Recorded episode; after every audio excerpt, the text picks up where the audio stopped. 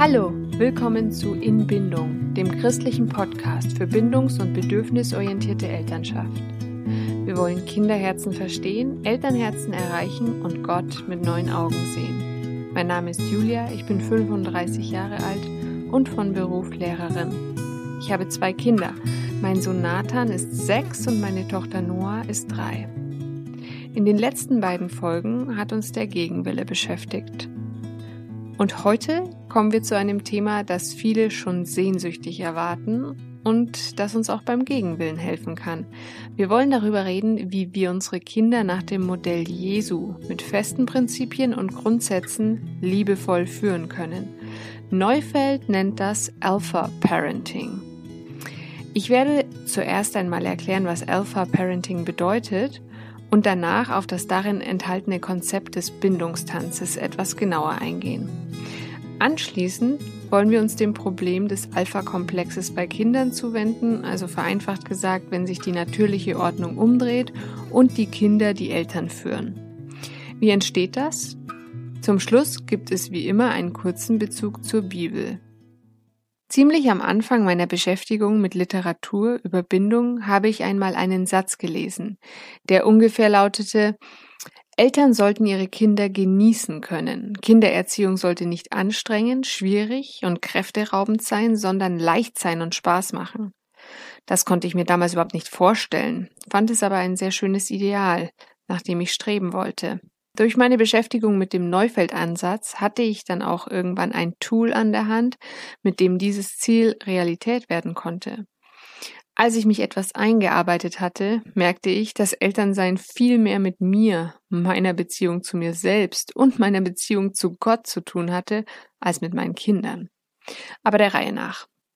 Ich beginne mit einer Aussage von Gordon Neufeld, die einigen vielleicht, hm, ja, sauer aufstoßen könnte. In einer Beziehung unter gleichen Partnern, einer Liebesbeziehung etwa oder auch bei Zwillingsgeschwistern zum Beispiel, ist Führung normalerweise reziprok. Das heißt, man wechselt sich immer mit dem Führen ab. Also einmal übernimmt der eine das Ruder, einmal der andere. In unserer Beziehung zum Beispiel macht mein Mann das ganz klassisch, wenn wir an einem neuen Ort sind und irgendwo hinlaufen wollen oder müssen, und wie kommen wir dann nach unserem Termin oder was wir auch sonst machen wieder zu unserem Auto? Ich habe keinen Plan. Mein Orientierungssinn ist der einer toten Brieftaube. Mein Mann hingegen kennt sich irgendwie immer aus und weiß Bescheid. Ich finde das total beruhigend. Es gibt mir ein Gefühl der Sicherheit. Wenn es aber darum geht, bei einem Projekt einen Schlachtplan zu erstellen oder Urlaub oder sonst irgendwas zu planen, organisieren, buchen, übernehme eher ich das Ruder. So viel zum Abwechseln der Führung. Jetzt aber zum Saueraufstoßen. Neufeld sagt, dass Elternschaft im Gegensatz zur Partnerschaft immer hierarchisch ist. Die Eltern sind immer in der Position der Leiter, der Bestimmer, der Führenden. Damit haben manche vielleicht überhaupt kein Problem, aber andere vielleicht schon. Wenn ihr euch, so wie ich, viel mit bedürfnisorientierter Erziehung und Attachment Parenting befasst habt. Als ich das bei Neufeld zum ersten Mal las, sträubte sich in mir etwas ein klein wenig, wahrscheinlich weil beim Begriff hierarchisch in mir sofort das Bild von Diktator und Untergebenem, von General und Fußsoldat oder von Herrchen und dressiertem Hündchen entstand. Und so wollte ich meine Kinder ja auf keinen Fall erziehen. Es klang erstmal so nach schwarzer Pädagogik und irgendwie nach allem, von dem sich die bedürfnisorientierte Literatur klar abwendet. Je mehr ich las, umso klarer wurde mir jedoch, dass Neufeld recht hat. Durch ihr unreifes Gehirn, ihre anfangs völlige Abhängigkeit und ihr für lange Zeit permanent auf uns Eltern angewiesen sein, sind wir als Eltern automatisch in der hierarchisch höheren Position. Der Missbrauch dieser höheren Position ist es, der aus Eltern und Kindern Herrscher und Unterworfene macht und der Gewalt in der Erziehung scheinbar legitimiert. Der dänische Familientherapeut Jesper Juhl half mir dann, diese Hierarchie im rechten Licht zu sehen. Er sagt nämlich, Kinder sind zwar nicht gleichberechtigt, sie haben nicht die gleichen Rechte wie Erwachsene, aber sie sind gleichwürdig. Und auf Grundlage dieser Gleichwürdigkeit kann ich dem Kind dann auch wieder auf Augenhöhe begegnen, ohne mich über es zu erheben und es beherrschen zu wollen. Die hierarchische Ordnung menschlicher Beziehungen ist wichtig für kleine Kinder, denn sie gibt ihnen ein Gefühl der Verlässlichkeit, Stabilität und das Vertrauen, dass für seine Bedürfnisse gesorgt werden wird. Und genau das versteht Neufeld unter Alpha Parenting. Eltern, die klar die Führungsrolle innehaben, die die Alpha-Tiere sind, aber niemals mit Gewalt, Zwang oder Drohen. Eigentlich fühlen Eltern ganz automatisch durch ihre Alpha-Position Fürsorgeinstinkte für ihre Kinder. Und Kinder haben im Normalfall Abhängigkeitsinstinkte, das heißt, sie suchen nach Fürsorge durch ihre Eltern oder andere erwachsene Bezugspersonen. Also Kinder wollen Orientierung, uns folgen, Aufforderungen nachkommen, sich anpassen, zu uns aufschauen, mitmachen und zu uns gehören. Das liegt in ihrer Natur. So sind sie programmiert. Mit unserer klassischen Sicht und Durchführung von Erziehung merken wir das leider nur häufig nicht mehr. Und die Eltern mit ihren natürlichen Alpha-Instinkten wollen den Kindern Orientierung geben, sie schützen und verteidigen, leiten und führen, geben Anweisungen und vermitteln eigene Werte.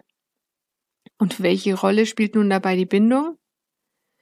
Nun, sie soll die Abhängigkeit der unreifen Kinder von denen, die für sie verantwortlich sind, fördern. Bindung soll Abhängigkeit fördern. Warum? Wenn unsere Kinder ihre Abhängigkeit fühlen, merken sie auch, dass sie uns als Orientierungshilfe brauchen. Und das wollen wir erreichen, dass unsere Kinder uns brauchen. Nur dann können wir nämlich Einfluss auf sie nehmen und sie führen. Schon komisch, wo es doch so oft bei Kindern im Kindergarten darum geht, dass sie jetzt endlich selbstständiger werden müssen. Aber das Kind weg von uns in eine nur scheinbar selbstständige Reife zu drängen, ist nicht gut für seine gesunde Entwicklung. Wenn ihr uns schon länger hört, wisst ihr das auch. Es ist gut und richtig, dass Kinder von uns abhängig sein wollen. Das erleichtert uns unsere Arbeit. Das gilt übrigens auch für Schulklassen oder Kindergartengruppen. Die ErzieherInnen und Lehrkräfte müssen die Alpha-Position einnehmen, wenn sie die Kinder in ihrer Obhut leiten möchten. Nur kennen wir leider alle Beispiele aus unserem eigenen Leben, häufig aus der eigenen Schulzeit, wo Lehrerinnen ihre natürliche Machtposition missbraucht haben und mit Angst und Druck arbeiteten. Doch zurück zum Thema. Wie stärken wir jetzt die Bindung und aktivieren dadurch unsere Fürsorgeinstinkte und die Abhängigkeitsinstinkte der Kinder? Neben dem, was du von uns schon grundsätzlich zum Thema Bindung und Bindung stärken gelernt hast, kommt jetzt noch ein neues äh, Konzept, wenn man so sagen mag, hinzu. Neufeld nennt es den Bindungstanz. Er bezeichnet diesen Tanz als den ältesten der Welt, den Eltern mit ihren Kindern schon immer tanzten, bis sie ihn in den letzten Jahrzehnten teilweise verlernt haben. Im Grunde geht es beim Bindungstanz darum, das Kind zu uns herzuholen. Man tanzt ihn eigentlich auch mit älteren Kindern, hier werden unsere Elterninstinkte aber nicht mehr so automatisch ausgelöst wie bei niedlichen Babys und Kleinkindern. Der Bindungstanz besteht aus vier Schritten, die ich kurz erläutern möchte. Der erste Schritt, wie man das Kind herholt, lautet, gehe freundlich auf das Kind zu. Das bedeutet ganz praktisch, Blickkontakt herstellen und dem Kind ein Lächeln sowie eventuell ein Nicken zu entlocken. So werden die Bindungsinstinkte aktiviert. Denken wir an Babys. Erwachsene geben sich oft große Mühe, einem Baby oder Kleinstkind zu gefallen, ihm ein Lächeln oder Glucksen zu entlocken. Dabei haben sie kein anderes Ziel als den Aufbau einer Beziehung zu dem Kind vor Augen. Und so sollte es die ganze Kindheit hindurch bleiben. Wie wir aber wahrscheinlich aus eigener Erfahrung wissen, werden wir uns, je älter die Kinder werden, ihnen nicht mehr primär mit dem Ziel nähern, eine Beziehung aufzubauen oder zu pflegen. Wir zeigen häufig kein wirkliches Interesse an ihnen als Menschen, sondern wollen nur unsere Forderungen an sie oder die Beurteilung ihres Verhaltens loswerden. Außerdem beginnen wir, genau wie es häufig in Partnerschaften vorkommt, die Beziehung als selbstverständlich zu betrachten und investieren nicht mehr in sie. Dabei ist das Herholen immer wichtig, aber besonders, wenn unser Kind eine Zeit lang von uns getrennt war. Und das ist ja häufig der Fall. Kindergarten, Schule, aber auch wenn das Kind sich intensiv auf etwas anderes konzentriert hat. Hausaufgaben machen oder Fernsehen etwa. Ein ganz banales Herholritual ist dann zum Beispiel die Begrüßung. Man schaut sich in die Augen, häufig umarmt man sich oder küsst sich, aber auch Hand auf die Schulter legen und kurz über das reden, womit sich mein Kind gerade beschäftigt, bevor man sich seinem Anliegen zuwendet, ist eine Art, wie man die Bindungsinstinkte im Kind aktivieren kann. Übrigens sollte ein Herholen auch immer nach einer emotionalen Trennung, wie sie etwa durch Wut oder ein Missverständnis verursacht wird, geschehen. Der zweite Schritt lautet, gib deinem Kind etwas, woran es sich festhalten kann. Bei einem Baby ist das ganz wörtlich gemeint. Es braucht die körperliche Nähe und klammert sich an den Finger, den man ihm hinhält. Später geht es dann eher um Festhalten im übertragenen Sinn. Wir müssen den Kindern etwas geben, was sie ergreifen können, was sie lieb haben können, etwas, das sie in ihr Herz schließen können. So können sie an uns festhalten. Aufmerksamkeit und Interesse sind mächtige Werkzeuge, um eine Beziehung zu knüpfen. Zeichen der Zuneigung ebenso. Emotionale Wärme, Spaß und Vergnügen, all das aktiviert die Bindungsinstinkte. Strahlen unsere Augen und liegt eine gewisse Wärme in unserer Stimme, so laden wir zu einer Verbindung ein, welche die meisten Kinder nicht ablehnen werden. Wichtig ist dabei, dass der Erwachsene beginnen muss. Er muss etwas anbieten, bevor das Kind sich festhalten kann. Aber Vorsicht! Alles, was nicht authentisch ist, wird von den Kindern sofort durchschaut. Und damit wir uns unseren Kindern authentisch liebevoll zuwenden können, muss es uns selbst gut gehen. Stichwort Selbstfürsorge. Ich hatte darüber kurz in der letzten Podcast-Folge gesprochen. Gut, Kommen wir jetzt zum dritten Schritt. Lade dein Kind zur Abhängigkeit ein. Ein Baby oder Kleinkind laden wir dadurch zur Abhängigkeit ein, indem wir beispielsweise in die Knie gehen und ihm die Arme entgegenstrecken.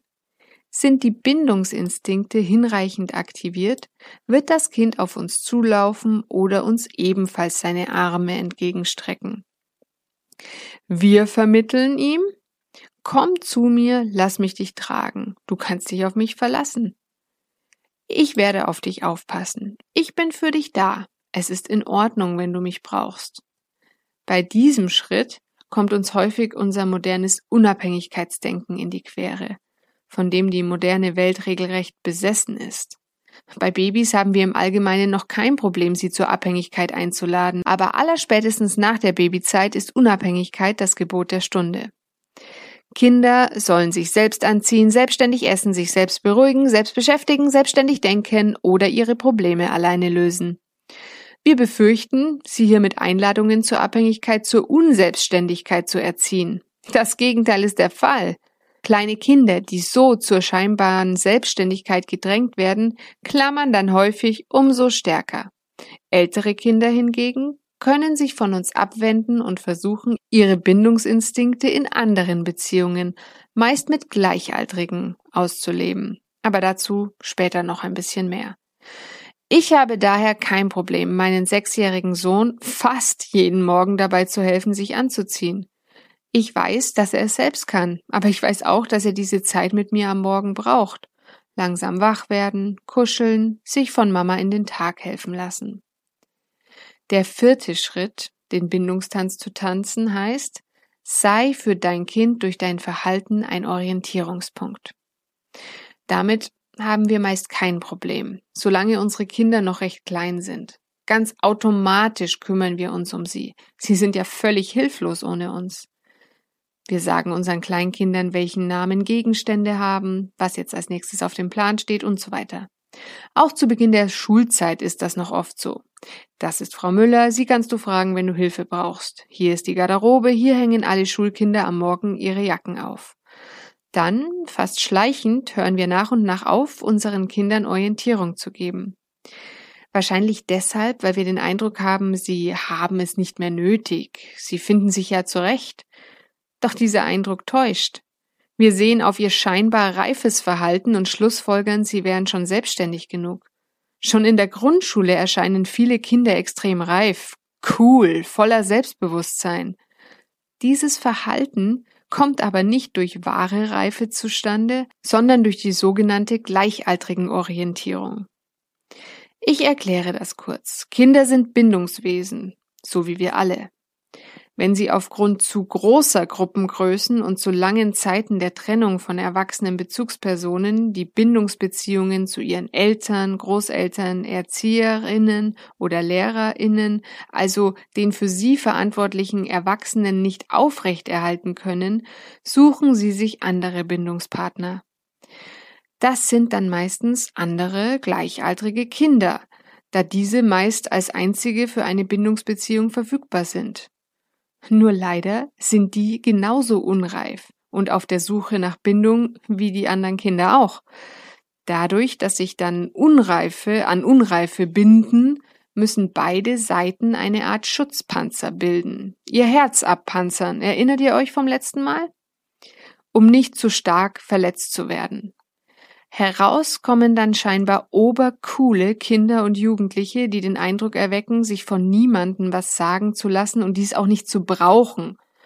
Dabei brauchen sie Erwachsene, die sie führen, genauso wie Kinder, die dies zulassen. Es gibt auch noch eine zweite Entwicklung, die diese Sicht der reifen, scheinbar unabhängigen Kinder verstärkt. Durch die rasanten Fortschritte im Bereich der Technik haben wir Erwachsene vielleicht manchmal das Gefühl, dass die Welt unserer Kinder doch sehr verschieden ist zur unsrigen. Auch wenn wir jetzigen jungen Eltern mehr oder weniger selbst schon mit Handys und Internet aufgewachsen sind, solche Digital Natives, wie unsere Kinder es sind, waren wir nie. Das kann das Gefühl noch verstärken, dass die Welt der Kinder nichts oder nichts mehr mit der unsrigen zu tun hat und wir uns in einer Gruppe gleichaltriger Kinder als Erwachsene seltsam fremd fühlen. Aber Kinder sind weder reif, auch wenn sie so scheinen, noch leben sie in ihrer eigenen Welt und brauchen uns nicht. Nein, sie brauchen uns als Orientierungsgeber. Wenn wir ihnen diese Orientierung nicht geben, werden sie sich die an anderen Orten suchen, und das sind fast immer die falschen. Habe also den Mut, deinem Kind durch dein Verhalten Orientierung zu geben, ihm zu erklären, wie die Welt funktioniert und ihm so die nötige Sicherheit und Einladung zur Bindung zum Reifen zu vermitteln. Ich wiederhole noch mal kurz die vier Schritte des Bindungstanzes. Erstens, gehe freundlich auf das Kind zu. Zweitens, gib deinem Kind etwas, woran es sich festhalten kann. Drittens, lade dein Kind zur Abhängigkeit ein. Und viertens, sei für dein Kind durch dein Verhalten ein Orientierungspunkt. So. Ich denke, du hast einen Eindruck davon bekommen, was Alpha Parenting bedeutet und wie man den Bindungstanz tanzt. Natürlich könnte man über jeden Schritt des Bindungstanzes sowie über Alpha Parenting allgemein noch so viel mehr sagen. Das war hier nur ein kurzer Abriss sozusagen. Was ich in all dem, was Neufeld zu Alpha Parenting schreibt und sagt, allerdings nie gefunden habe, ist eine haargenaue Anweisung, wie man in welchen Situationen wie vorzugehen hat. Tut mir leid, falls du das heute erwartet hast. Neufeld selbst sagt, er kann keine genaueren Anweisungen oder Verhaltensvorgaben geben, weil er damit einerseits denjenigen, der danach fragt, wieder in die Abhängigkeit von sich bringt. Das heißt, der Fragende ist dann von seinem Rat abhängig und somit selbst nicht mehr in der Alpha-Position. Andererseits ist ja auch jeder anders, jede Person, jede Familie, die Umstände und so weiter. Auch wenn die meisten Erziehungsratgeber uns das Glauben machen wollen, es gibt keine universell gültigen Verhaltensweisen, die jeder, der Kinder hat, genauso anwenden muss. Es gibt viel eher gute und logische Prinzipien, aus denen wir unser Handeln in einzelnen Situationen ableiten können. Also, jeder Elternteil muss seine eigene Form des Alpha Parenting finden. Vielleicht magst du dich einmal in einer ruhigen Minute hinsetzen und überlegen, was genau deine Werte und Prinzipien sind und wie du diese im Umgang mit deinen Kindern leben möchtest. Hoffentlich konnte ich dir dafür ein paar Denkanstöße liefern. Bevor wir noch einen Abstecher in die Bibel machen, möchte ich kurz auf die Problematik von sogenannten Alpha-Kindern eingehen. Bei Alpha-Kindern sind die Rollen vertauscht. Das Kind ist nicht länger in der Abhängigkeitsposition gegenüber dem Erwachsenen, sondern es fühlt sich instinktiv und emotional getrieben, den Erwachsenen zu dominieren. Es kommandiert herum und befiehlt jedem, was er zu tun hat, um seine Wünsche zu erfüllen. Um in einer gesunden Abhängigkeitsbeziehung von seiner Bezugsperson sein zu können, braucht es einen gewissen Grad an Verletzlichkeit. Das heißt, das Kind muss sich verletzlich gegenüber der für sie sorgenden Person zeigen können. Und Alpha-Kinder können das nicht. Eine Rolle dabei spielt häufig die vorhin kurz beschriebene gleichaltrigen Orientierung. Sie sind nicht mehr an ihre erwachsenen Bezugspersonen gebunden, sondern an ihre gleichaltrigen Freunde, Daher nehmen sie auch keine Orientierung mehr von ihren Eltern an, sondern richten sich ganz an ihren Freunden aus. Die gleichaltrigen Orientierung ist aber meist nicht der einzige Grund für Alpha-Kinder, beziehungsweise wird die Alpha-Kind-Problematik dadurch verstärkt. Ihr Kern ist aber ein anderer. Denn Alpha-Kinder entstehen eigentlich aus zwei Gründen. Neufeld nennt sie Alpha by Fault oder Alpha by Defense. Alpha by Fault bedeutet so viel wie Alpha aus Versehen. Der Begriff soll das Phänomen beschreiben, dass Eltern, die sich ihrer Rolle als Alpha-Tiere nicht sicher sind, Kinder mit Alpha-Problemen hervorbringen. Eltern also, die Unsicherheit ausstrahlen, nicht wissen, wie sie mit dem Kind umgehen, was sie sagen und tun sollen, die sich leicht verunsichern lassen vom Kind und anderen Erwachsenen, die für das Kind unvorhersehbar agieren, kurz die dem Kind keinerlei Orientierung, Halt und Sicherheit geben. Das Kind fühlt sich dann in die Versorgerrolle gedrängt, schließlich muss diese ausgefüllt werden, und das Alpha-Kind ist geboren. Und das ist nicht die Schuld des Kindes. Genauso wenig wie im gegenteiligen Fall, Alpha by Defense. Das bedeutet so viel wie Alpha durch Abwehr oder Alpha durch Verteidigung. Hier flieht das Kind vor seiner Verletzlichkeit wenn seine verletzliche Abhängigkeit von den Eltern immer wieder missbraucht wurde, durch starken und andauernden körperlichen und oder verbalen Missbrauch der Eltern, merkt das Gehirn, dass es nicht sicher ist, sich verletzlich zu zeigen, und Emotionen werden abgepanzert, das harte Herz entsteht, das Kind entfernt sich von den Eltern, um überleben zu können. Das Gehirn bringt das Kind dazu, sich selbst in die Alpha-Position zu begeben um zu überleben. Alpha-Kinder werden oft als Tyrannenkinder bezeichnet und sie sind es auch. Allerdings hoffe ich, dass du sehen konntest, dass das nicht ihre Schuld ist. Sie folgen nur ihren Instinkten, die in diesem Fall eben durch den Umgang der Eltern mit ihrem Kind fehlgeleitet sind. Wenn du meinst, ein Kind mit der Alpha-Problematik zu haben, kannst du im Buch von Deborah McNamara nachlesen, wie man in so einem Fall vorgehen kann. Ich möchte es dir hier ans Herz legen, weil ich keine Zeit habe, da jetzt genauer darauf einzugehen. Ich bin mittlerweile der Überzeugung, dass jeder von uns Eltern zumindest im ganz Kleinen zu einer der beiden Seiten tendiert, dass man also entweder dazu neigt, unsicher zu sein und dem Kind zu wenig Orientierung zu bieten, oder dass man den Bogen überspannt und versucht, das Kind zu kontrollieren. Wie gesagt, im Kleinen wird sich da wohl jeder irgendwo wiederfinden. Das heißt dann nicht automatisch, dass jeder von uns ein Alpha-Kind hervorgebracht hat. Deshalb ist es wichtig, dass wir um diese Mechanismen wissen, sie uns bewusst machen. Mir ist auch wichtig, nochmal zu betonen, dass ich mit dieser Folge über Alpha Parenting nicht sagen will, dass alles, was wir hier seit einem halben Jahr erzählen, nicht stimmt oder nicht wichtig ist. Ich möchte nicht, dass diese Folge missverstanden wird nach dem Motto, endlich sagen Sie mal, dass man das Kind führen muss und ihm begreiflich machen muss, wo es lang geht. Vielmehr wünsche ich mir, dass klar geworden ist, dass Alpha Parenting nur im Licht dessen verstanden werden kann, wovon wir die ganze Zeit reden. Alpha Parenting bedeutet führen, ja, aber aus der Bindung heraus und in Liebe, ohne Zwang, Druck, Drohen, Strafen. Mit einem weichen Herzen. Und ja, ich weiß, wie schwer das ist. Und ja, ich scheitere an diesem Ideal. Eigentlich jeden Tag. Manchmal mehr, manchmal weniger. Aber es ist das einzige Ideal, an dem ich mich orientieren möchte. weil ich überzeugt davon bin, dass so mit unseren Kindern umzugehen die Art und Weise ist, wie der dreieinige Gott mit uns umgeht. Denn Alpha-Eltern kümmern sich im Idealfall so um ihre Kinder, wie Gott, Jesus und der Heilige Geist sich um uns kümmern, nämlich als Richter, Anwalt und Tröster zugleich. Das bedeutet praktisch, genauso wie Gott negative Dinge in unserem Leben nicht immer verhindert, treffen wir Eltern manchmal Entscheidungen, die gegen den Willen des Kindes sind, meistens weil wir es besser wissen. Und gleichzeitig agieren wir wie der Heilige Geist als Tröster. Das bedeutet, wir stehen unserem Kind bei trösten es und zeigen Verständnis für seine starken Emotionen und wenden uns nicht von ihm ab. Und wie Jesus, unser Anwalt, treten wir für das Kind ein, indem wir darauf achten, seine Bedürfnisse zu stillen.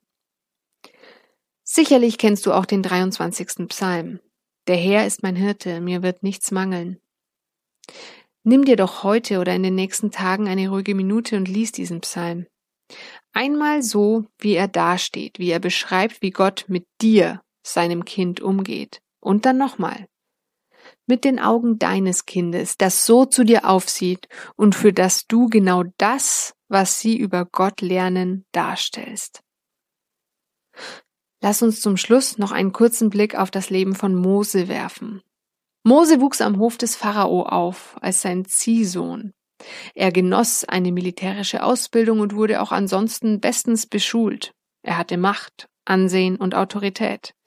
Der geborene Anführer, oder? Eigentlich perfekt, um sein Volk von dem Joch der Ägypter zu befreien, oder? Nein. Seine Autorität wollte er mit Gewalt durchsetzen, als er den ägyptischen Aufseher, der seine Leute misshandelte, umbrachte. Doch ging dieser Plan auf? Nein. Seine eigenen Leute verloren den Respekt und die Achtung vor ihm durch diese Tat.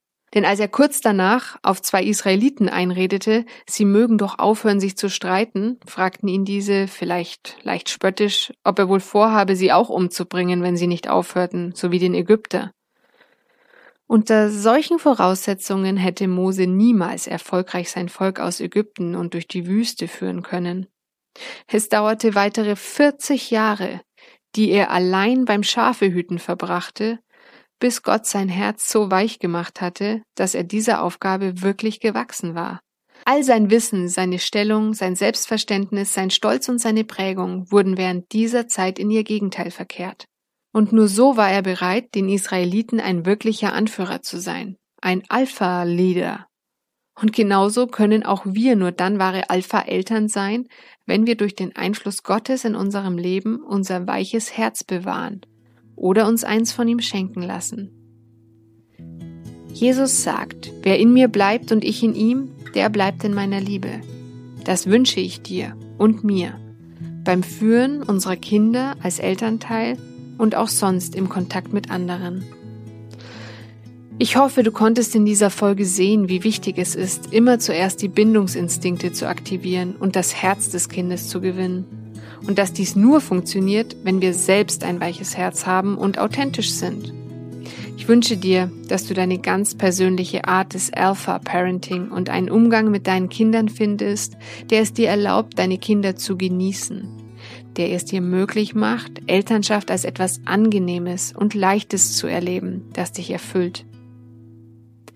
Wenn dir jetzt etwas auf der Seele brennt, egal ob zu Alpha Parenting oder sonst einem Thema, Du kannst uns nach wie vor deine Frage stellen und zwar über Instagram, Facebook oder inbindung@mail.de.